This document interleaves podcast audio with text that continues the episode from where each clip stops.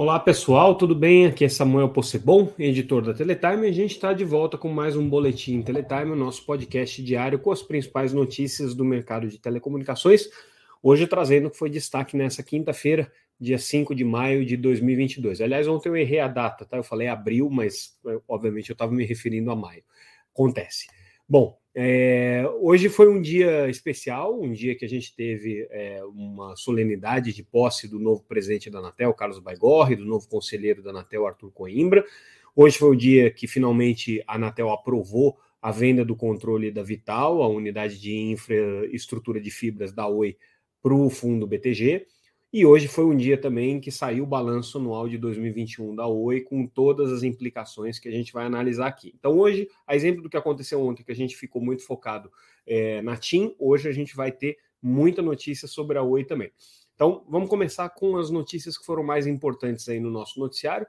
Bom, se vocês não, não acompanham, entrem lá, www.teletime.com.br. Todas as notícias que a gente está comentando aqui estão disponíveis também lá no site para vocês acompanharem gratuitamente. Então fica aí a lembrança.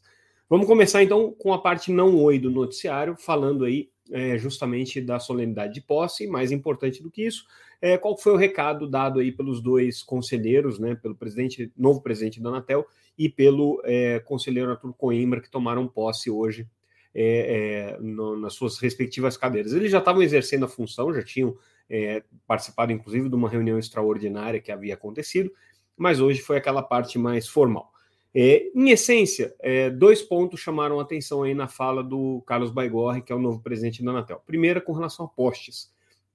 Uma declaração muito é, desoladora, de certa maneira, porque o que ele coloca é que ele acha que esse problema dos postes não tem solução a não ser que haja uma pactuação de todos os setores, a, a, envolvendo é, a Anatel e a ANEL, que já estão tentando criar um regulamento para isso, para que você tenha uma normatização da ocupação dos postes e para que você tenha também é, um processo de limpeza e é, correção de todas as falhas passadas e também, obviamente, estabelecer critérios é, comerciais aí mais justos. Mas ele acha que se não tiver um acordo entre a ANEL e a Anatel mas também envolvendo empresas de energia, empresas de telecomunicações de pequeno e de grande porte, não vai ser possível nunca resolver esse problema dos postes aí.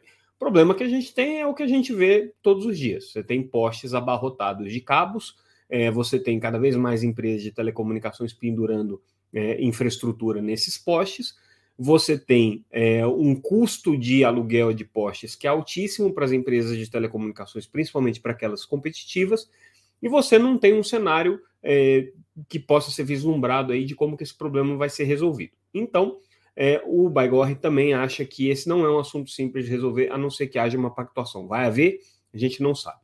Um outro ponto que ele chamou atenção, e também o Arthur Coimbra corrobora com isso, é como que a Anatel vai entrar aí no século XXI em termos é, regulatórios. Né? A gente está acompanhando no mundo inteiro é, um debate sobre regulação de plataformas, sobre regulação de internet, sobre de que maneira é que é, os grandes atores aí, as grandes é, é empresas do setor de tecnologia, chamadas Big Techs, é, podem ser é, reguladas pelos diferentes países.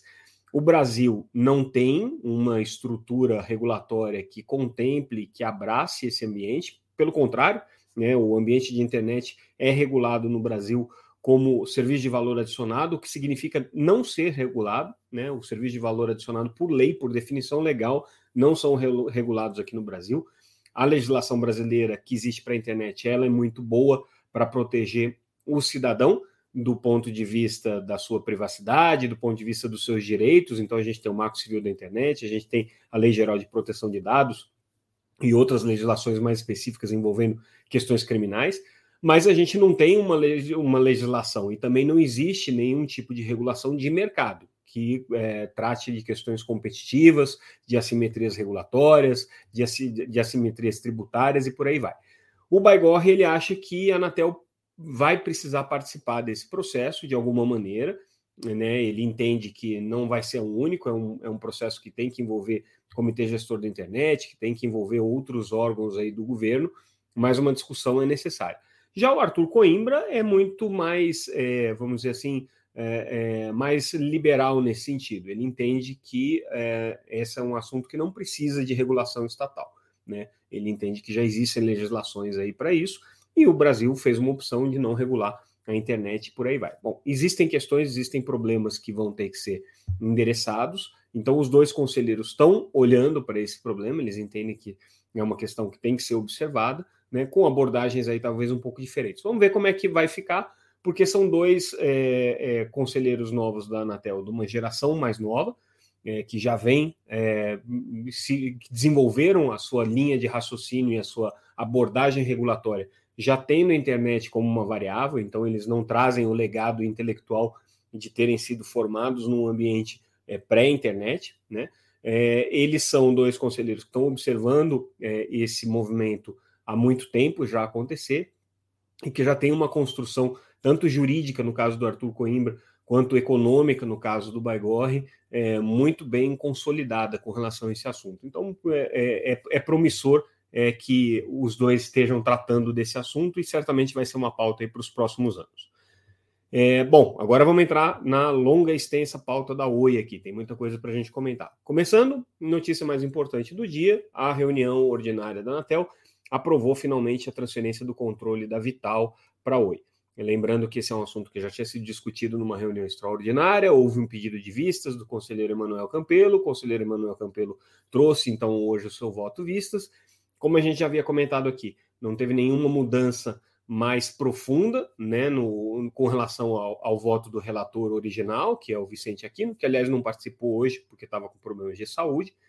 É, e aí o que o Emanuel Campelo trouxe de sugestões ali para o voto, todas acatadas pelo restante do conselho diretor, foram questões é, mais é, de, de, de, é, tempos jurídicos, de contagem de prazos, é, em que momento que se estabeleceu a transferência de controle e tudo mais, nenhuma questão que implique é, alguma barreira ou alguma complicação para essa operação ir adiante. Então, o que dá para a gente dizer com segurança é que a Anatel deu sinal verde para essa transferência de controle, né, as condicionantes são bastante leves hum, do ponto de vista é, regulatórios, não vão trazer nenhuma, nenhuma complicação, e agora né, a Oi vai dar o seu passo é, de finalmente vender os seus principais ativos. Lembrando, a Oi Móvel já foi vendida, a unidade é, de torres já tinha sido vendida no ano passado, a unidade de data center já tinha sido vendida no ano passado, vendeu na semana passada também se desfez da unidade de TV por assinatura.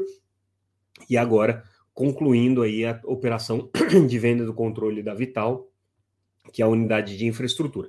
Com uma peculiaridade que, no caso da Vital, a Oi continua sendo uma acionista minoritária da empresa. Então, ela vai ter 42% do capital da Vital, vai continuar é, recebendo os lucros né, que essa empresa vem a ter, ou tendo que fazer os investimentos para acompanhar é, o crescimento da empresa, caso, caso isso venha acontecer. O controlador vai ser o fundo BTG, né, é, que tem o banqueiro André Esteves como principal protagonista, mas tem também é, um executivo muito conhecido no setor de telecomunicações, que é o Amos Guinness, já foi presidente da GVT, foi presidente da Telefônica, cotadíssimo para ser o presidente é, da Vital é, daqui adiante, mas vamos ver se isso daí vai se confirmar. Né? A expectativa é que ele fosse assumir a presidência, ou pelo menos é, ele vai ser com certeza o presidente do conselho da Vital, mas a expectativa é que ele também assuma funções operacionais aí na empresa.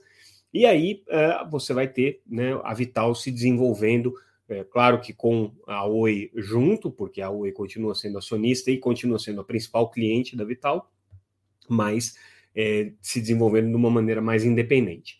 É, a Oi vira então a chave, né? A partir de agora, ela vai receber os recursos é, referentes à venda da Vital, aproximadamente aí, 10 bilhões de reais. Né, isso faz parte do plano de recuperação. Ela vai ter que usar isso para pagar os seus é, credores, os seus compromissos, e é, vai seguir a vida como uma operadora sem rede. Então a Oi se torna uma empresa que vai ter como operação principal a banda larga é, em fibra, né? hoje ela tem mais ou menos 4 milhões de assinantes. Ela vai ser uma empresa que vai ter é, os serviços de telefonia fixa ainda legados do, do modelo de concessão. Esse é o grande problema da Oi, que ela vai ter que resolver ainda. Né? Ela precisa se livrar desse legado da telefonia fixa vai oferecer serviços corporativos, então ela mantém uma unidade para atender o segmento empresarial e deve atuar aí em serviços de valor adicionado é, de diferentes maneiras. Então, uma perspectiva é que eles atuem em TV por assinatura como provedores de serviços de valor adicionado, eventualmente em parceria com a Sky ou com outros provedores de conteúdo, devem oferecer, como todas as operadoras estão oferecendo, serviços agregados na área de educação, na área de saúde, enfim, né, existe um universo aí de novos serviços e, e pretende se tornar a primeira operadora digital brasileira, porque vai ser uma grande operadora sem infraestrutura própria. Vai ser interessante ver esse modelo se desenvolver porque isso traz uma outra dimensão de custos, uma outra dimensão tributária, uma outra dimensão regulatória, um relacionamento muito mais complexo do ponto de vista de fornecedores, de desenvolvimento de tecnologias. A Oi passa a ser cliente dessa infraestrutura da Vital.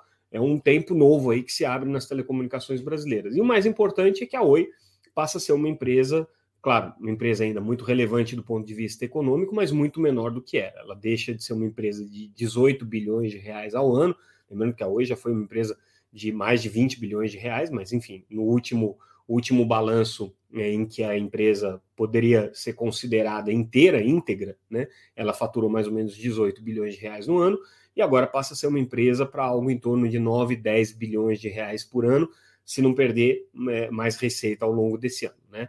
Então, ela abriu mão de muita receita, mas também abre mão de custos, diminui assim a sua dívida, fica uma empresa menor, mais leve, mais enxuta, que é, pelo menos no papel vai ser uma empresa mais competitiva também. E essa é a perspectiva que se tem aí com o desenvolvimento da nova Oi. Ela tem uh, hoje uma, uma, uma projeção de ampliar uh, o, o, o seu escopo de atuação. A própria Vital tem uma encomenda aí para passar hoje de 16 milhões de casas que ela já tem a rede de fibra ótica para dobrar esse número, para chegar a 32 é, milhões de casas, então é um crescimento significativo.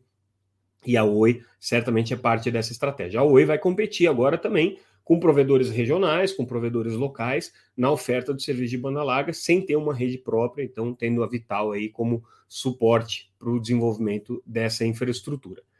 É, tudo isso para virar a página da nossa próxima notícia, que foi o ano de 2021, o último ano em que a Oi é, foi um, considerada uma empresa com todos os serviços, né, uma empresa íntegra de todos os seus serviços, e que ela acumulou um prejuízo de 8,4 bilhões de reais no ano passado. Então, só isso, só esse número, mostra por que, que a Oi teve que fazer todo esse processo de desmembramento e de se tornar uma nova companhia, que a gente ainda não sabe se vai ser é, efetivamente viável, competitiva e tudo mais, ela vai ter que provar isso agora ao mercado, mas do jeito que estava não dá. Né? Então ela teve um prejuízo ano passado de 8,4 bilhões de reais, é, que, por incrível que pareça, foi melhor do que o prejuízo que ela tinha tido no ano anterior, né? quando ela bateu em mais de 10 bilhões de reais de prejuízo.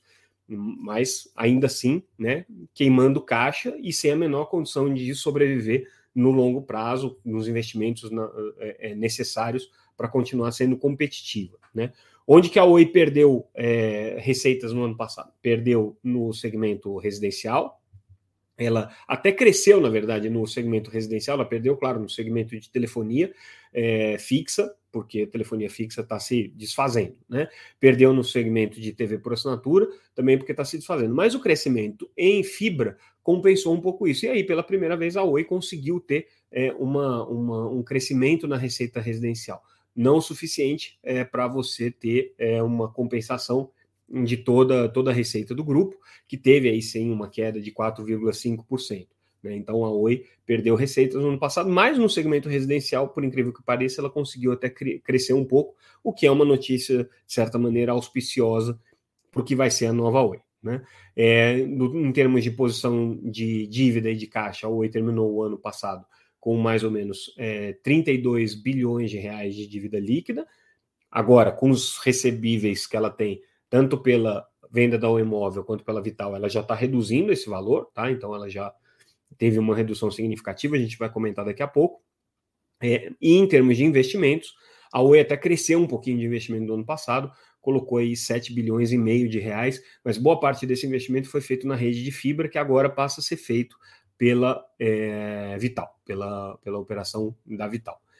É, comentando sobre as dívidas da Oi, essa é outra notícia que a gente traz, ela pagou com a venda da operação móvel, 11,4 bilhões de reais em dívidas, só com o dinheiro que entrou, sobrou para ela dessa história toda, mais ou menos uns 3 bi, tá? O resto foi dinheiro que ela é, entregou aí para alguns dos seus credores, dentro do plano de recuperação, estava tudo previsto aí dentro do plano de recuperação, agora ela deve receber mais um tanto da Vital, né? É, e aí, com isso, também deve fazer aí mais alguns... É, algum, alguns pagamentos, né, aliviando um pouco a sua dívida, para tentar chegar aí num, num, numa, numa condição mais sustentável. Ainda vai ser uma empresa endividada, mas uma condição mais sustentável de manter né, essa alavancagem. Então, essa aí é a perspectiva da Oi. É, falando do ponto de vista regulatório, jurídico, eu comentei que o grande problema que a Oi vai ter é conseguir se livrar da concessão. Por que, que a concessão de telefonia fixa é um problema para a Oi? ela tem que manter a planta de telefonia fixa para poder atender o, as obrigações que a concessão traz. E a concessão traz uma série de obrigações. Primeiro, ela tem que estar presente em todo o Brasil, em todos os municípios brasileiros, em todas as localidades brasileiras. Depois, ela precisa dar atendimento para essa população é, quando demandada, em um período muito curto. Então, em uma semana, a, a Oi tem que instalar um telefone se alguém pedir. Né? Você tem todas as obrigações acessórias, por exemplo, manter unidades de telefones públicos, é, manter a possibilidade de que esses telefones públicos façam ligações, inclusive internacionais, façam e recebam ligações internacionais.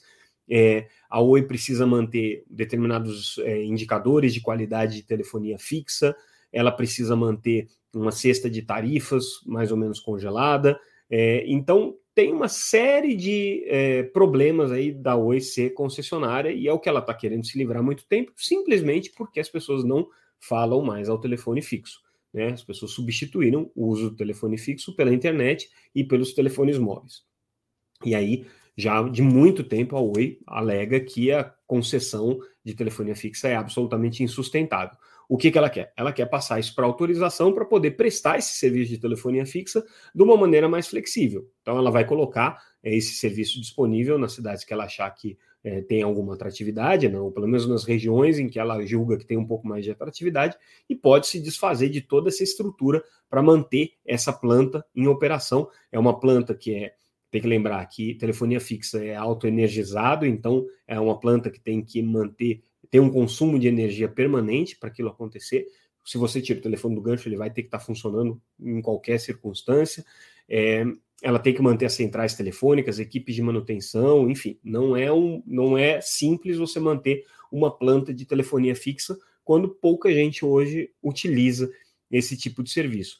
A maior prova é que as concessionárias foram ultrapassadas pelas autorizadas na oferta de telefonia fixa já há algum tempo, né? É, e, obviamente, mesmo para as autorizadas, já não é um serviço interessante. Também tem caído a base é, de acesso das autorizadas. Então, é um serviço que de muito já se fala que é um serviço moribundo, né? Agora, para a Oi, qual é o problema para se livrar da concessão?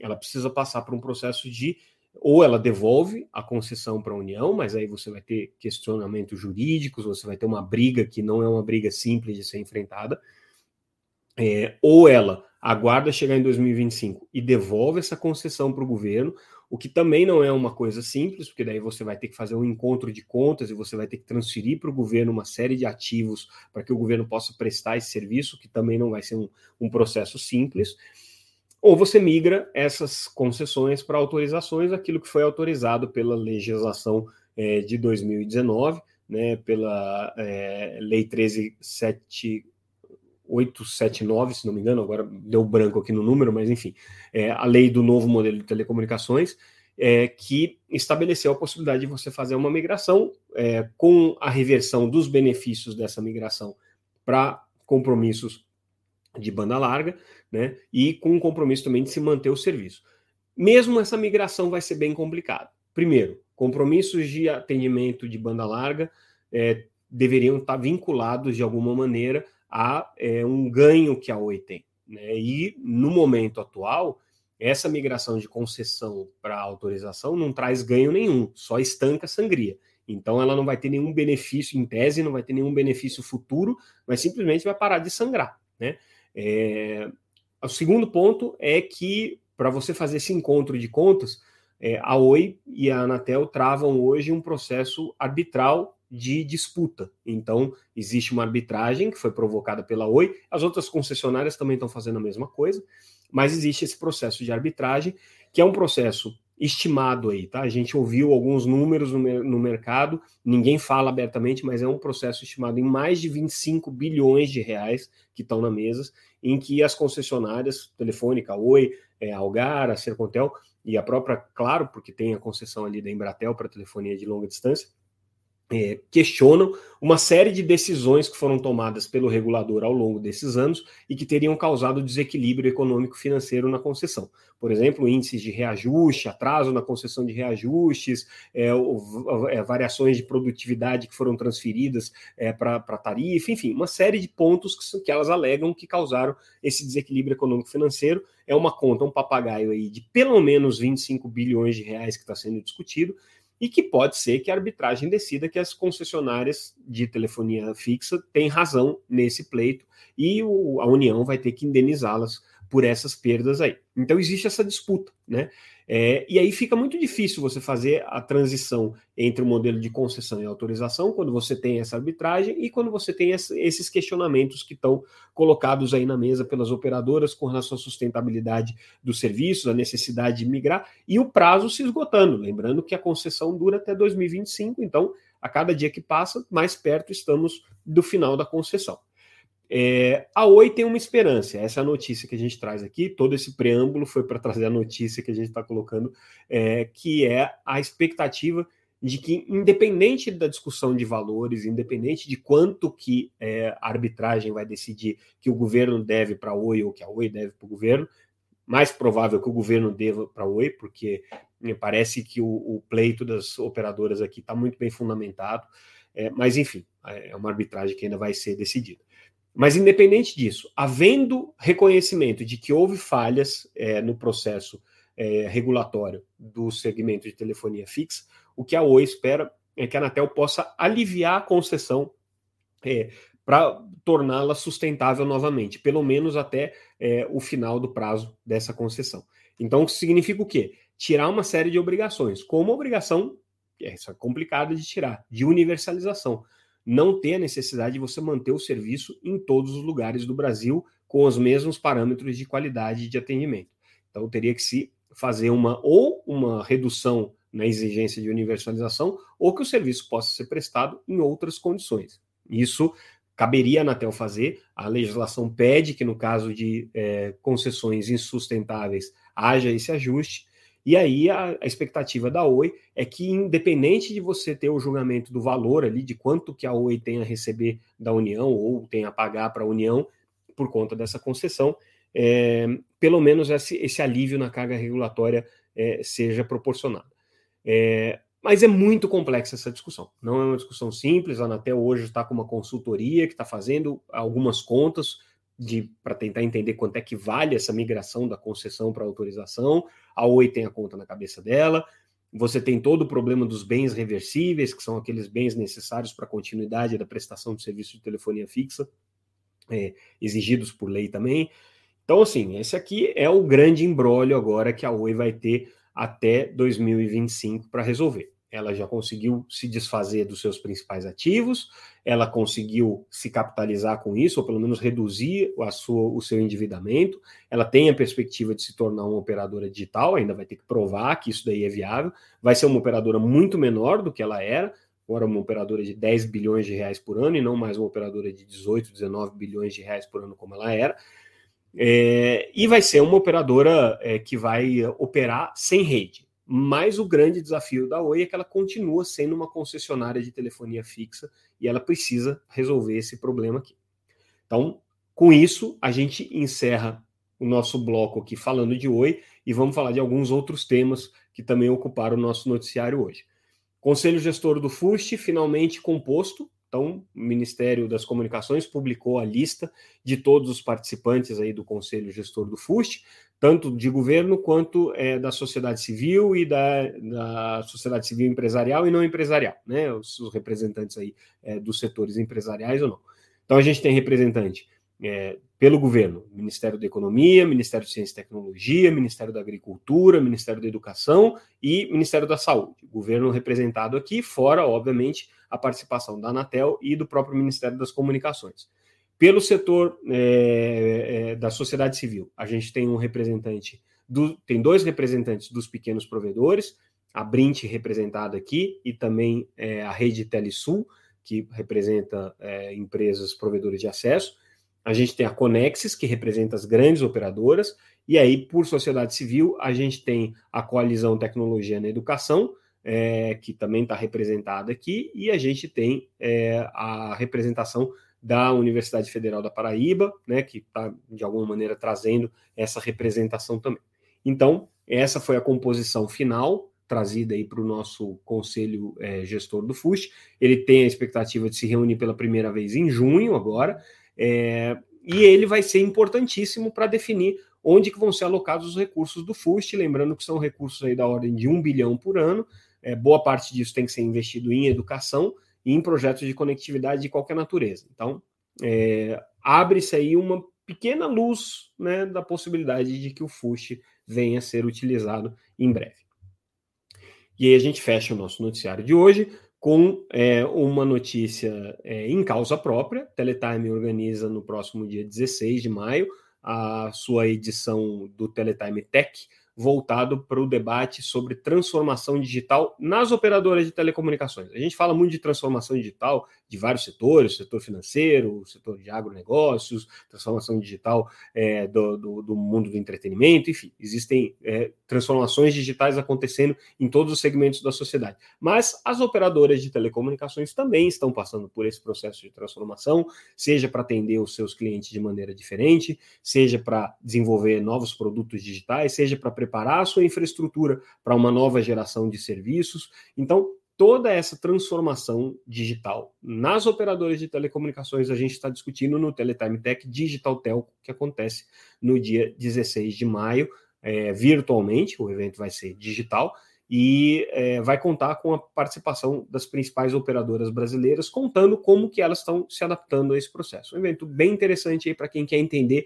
o que, que as teles estão fazendo para se transformar digitalmente. Se tiverem curiosidade, entrem lá no nosso site www.teletime.com.br, tem lá os banners com os links para vocês entrarem diretamente no site do evento e poderem se informar um pouco mais sobre como se inscrever e também a programação completa. E com isso, pessoal, a gente encerra o nosso boletim de hoje. Ficamos por aqui.